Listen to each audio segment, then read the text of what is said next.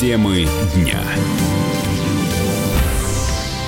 Студии Елена Фонина. Министерство сельского хозяйства Российской Федерации не будет менять прогноз по урожаю зерна, несмотря на все чрезвычайные ситуации, которые случились в ряде регионов. Производство зерновых культур в 2019 году ожидается почти на 5 миллионов тонн больше, чем в прошлом году, сообщает ТАСС.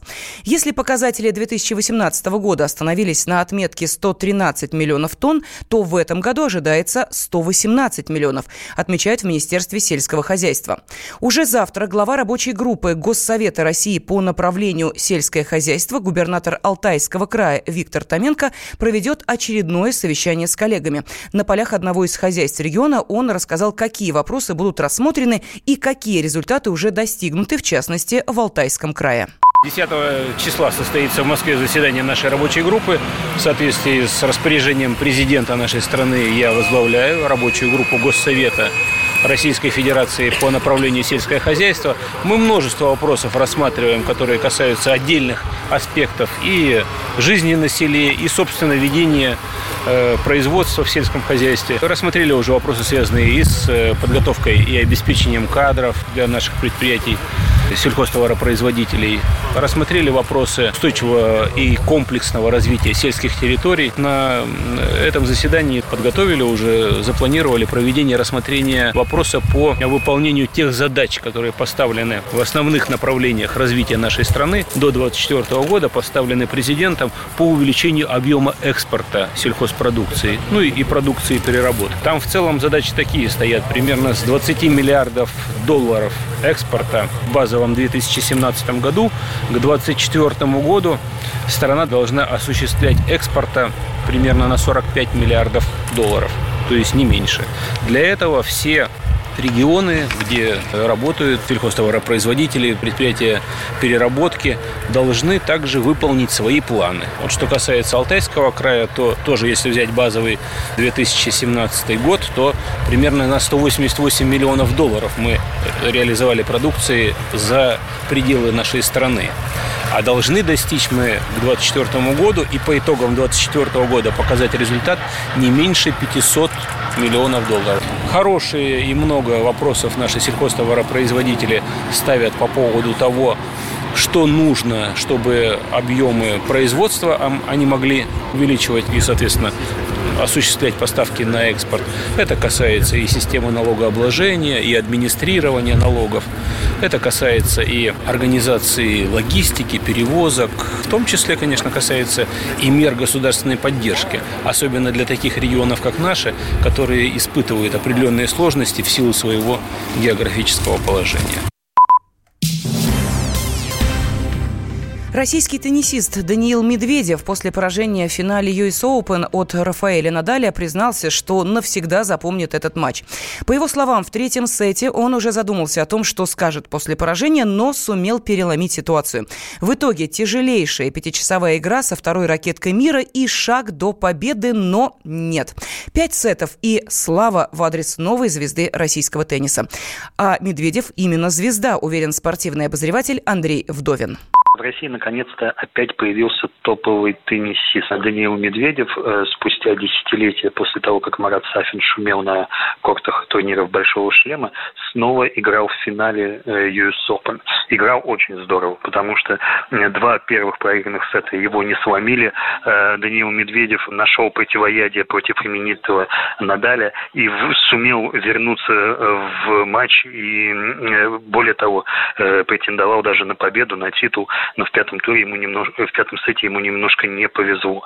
Эм, ну что же, зато у нас есть топовый теннисист, зато у нас есть Даниил Медведев. Более того, у нас появились шансы даже на победу э, в Кубке Дэвиса, да, о чем мы давно могли только мечтать. Кроме Медведева есть же Рублев, есть же Хачанов. И снова большой теннис вернулся на э, Первый канал. И сейчас, я думаю, страна будет переживать небольшой бум э, по поводу большого тенниса. И, возможно, этот вид спорта снова будет будет э, очень популярен в нашей стране, как это было когда-то. Андрей Вдовин, «Комсомольская правда». Телеведущая Ксения Собчак опровергла слухи о беременности. Об этом она упомянула в интервью журналу «Татлер». Цитата опубликована в телеграм-канале издания. «Не хочу поддерживать этот дешевый хайп, поэтому скажу просто, это неправда», отметила Собчак. По ее словам, изначально слухи о беременности распространил телеграм-канал Dark Cosmo. 4 сентября там был опубликован пост, в котором сообщалось, что Собчак и Константин Богомолов ожидают ребенка. Авторы допустили, что скорая свадьба может быть связана именно с беременностью ведущей ведущие. По предварительной информации, свадьба Ксении Собчак и Константина Богомолова пройдет 13 сентября в Москве и обойдется как минимум в 16 миллионов рублей. Празднование планируется провести в торговом комплексе «Петровский пассаж». Гостей будут угощать деликатесами от компании «Боско». Список приглашенных пока неизвестен. По данным СМИ, на свадьбе будет около 300 гостей. С подробностями о предстоящем главном светском событии осени наш корреспондент Мария Ремезова. Как выяснилось, Ксения Собчак не только потратится на свое торжество, но и сумеет, в общем-то, заработать неплохие деньги. Как и рассказал комсомолке телевизионный продюсер Алина Красная, на свадьбе будет присутствовать съемочная группа одного из скандальных ток-шоу. Конечно же, она будет там присутствовать не бесплатно. Дело в том, что Ксении обещают солидный гонорар. По словам телевизионного промоутера Алины Красной, вполне возможно, что за съемки ток-шоу, за эксклюзив Ксения получит не менее 5 миллионов рублей, поскольку поскольку ее а, стандартный гонорар за съемках в скандальных ток-шоу составляет 1 миллион рублей. Но вполне возможно, что за эксклюзивность и за интерес события к СМИ, учитывая все эти факторы, Богомолов и Собчак могут заработать два раза больше, а именно 10 миллионов рублей за свадьбу в центре Москвы.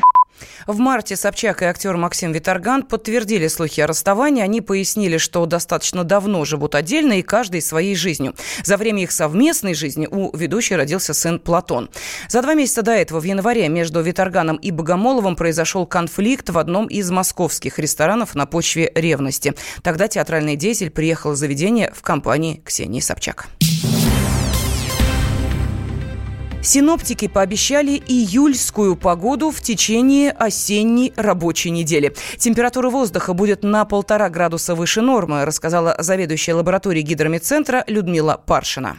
Антициклон еще на несколько дней продлевает лето в центральных областях России, в том числе в Москве и Московской области. 10 сентября будет солнечная погода, температура днем 23-25 градусов. Ветер восточный юго-восточный слабый. 11 и 12 сентября такая же солнечная и сухая погода. Температура днем 23-25 градусов, в Подмосковье 21-26 градусов. 13 сентября с влиянием атлантического циклона может пройти небольшой дождь. А температура понизится на пару градусов, но все равно будет выше климатической нормы. Днем 19-24 градуса. И в субботу заметное снижение фона температуры. Днем 15-20 градусов, облачно с прояснениями, кратковременный дождь. Специалисты Центра погоды ФОБУС уже предсказывают нам теплую и слякотную зиму. Самыми влажными месяцами окажутся январь и февраль. Темы дня. Лучше и сто раз услышать, и сто раз увидеть. Наш эфир на YouTube-канале «Радио Комсомольская правда».